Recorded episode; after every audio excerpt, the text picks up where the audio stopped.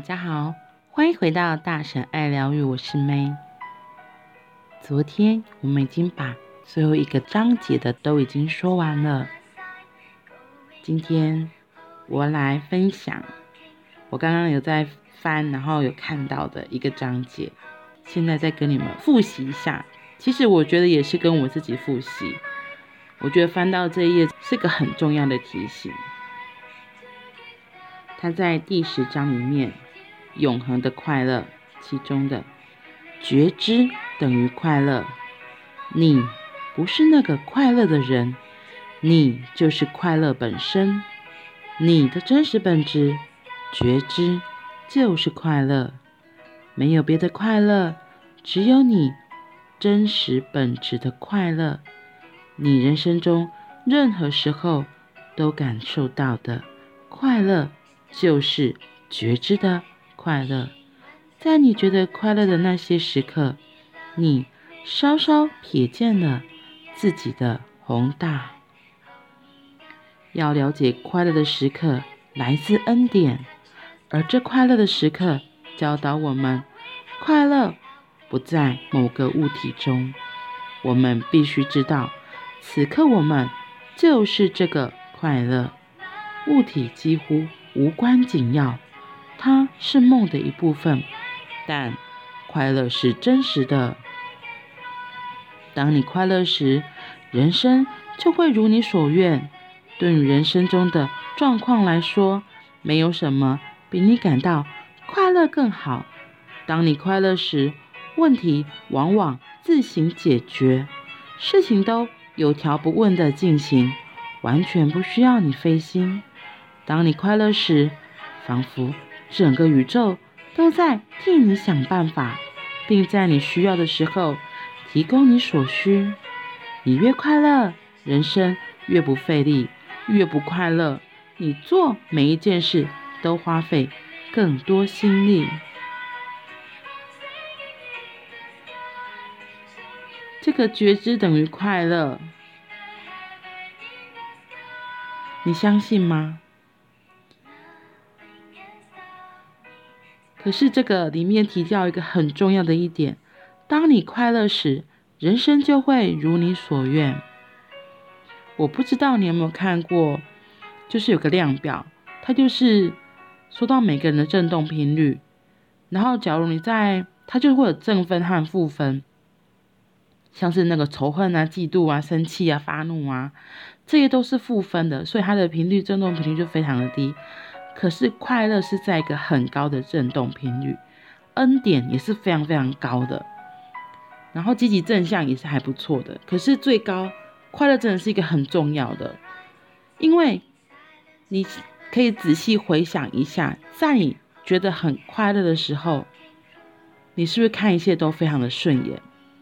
所以就算是真的有困难来到，你会觉得哦，这是小菜一碟，piece of cake。没问题的，我一定可以，因为那个很高的振动能量，那个快乐很高的频率，让你看这些低低的频率，或是所谓的逆境，或是不不如意的事情或状况，在你的眼中看都会觉得，嗯，好啊，没问题，来了，那就来吧，那我们才可以看怎么处理这些事情，怎么面对。可是你想哦，如果在你不快乐的时候，你的振动频率很低。其实你会发现，看很多事情都很不顺眼的，就会觉得这个人怎么这么讨厌，他就是故意来找茬的，或者是，哼，这个白目的人又来了，怎么有这种白目的同事啊，或者这种白目的客户，甚至是学生，那是因为你就在那个很低的频率里，然后你的眼中就都是讨厌、不开心，那看所有的事物。很容易就会觉得都不顺心、不如意，所以当你如果有觉知发发现自己到底为什么会这样子的不开心，你就会发现哦，原来是这个状况导致我不开心。比如说你在路上，然后走路不小心绊倒了，然后就哦很生气，可恶到什么？当你如果开始是开始破口大骂，然后甚至是怪那个石头，你的心情是怎么样？肯定是很不开心嘛。可是如果你停下来看，哦，其实那个石头它就在那里呀，它有怎么样吗？其实是你没有去注意到，你没有发现这棵树，这一颗石头不是石头，这颗石头它就在那里。如果你有察觉到，你就可以轻易的跨过去。那或许有时候你真的不小心被这个石头绊到了，或许它也是一个提醒。诶，为什么我突然被绊到？我那时候的当下我在做什么？如果你是很专注在这个走路的当下，你觉得你会可能被绊倒吗？或许就是你在想东想西呀、啊，胡思乱想，想着别的事情，以至于你的注意力没有在走路的这个觉知上面，才会发生了被绊倒的事情。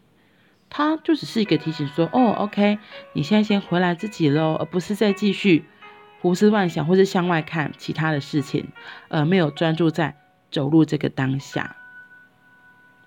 嗯，所以快乐就是觉知，怎么让你自己的生活真的可以在快乐的频率里，我觉得很重要。然后问题是，其实我们真的生活上也会有很多不开心的事情啊，或是很琐碎的事情。重点是，当你发现自己在不开心、愤怒或是有情绪的状态下，它就是一个提醒，你现在可能有点走歪了。除了走歪，就是你没有把注意力放在觉知上，你是放在那些你的执着啊、痛苦，被那些感觉给带走了。不是说那些感觉不好，而是你要察觉到为什么这些感觉，这些感觉是来自哪里？它只是来提醒你一些事物而已。嗯，所以真的很有意思。今天又再翻到这个段落，觉知等于快乐。嗯，要了解快乐的时刻来自恩典，而这快乐的时刻教导我们，快乐不在某个物体当中。我们必须知道，此刻我们就是这个快乐，而且快乐是真实的。然后最重要的一点就是，当你快乐时，人生就会如你所愿。当你快乐时，人生就会。如你所愿。好啦，那我们今天就先说到这里。嗯，至于下一本书要念什么，我现在还没有一个确切的想法。等我有灵感来，我再跟你们分享哦。那我们下次见，拜拜。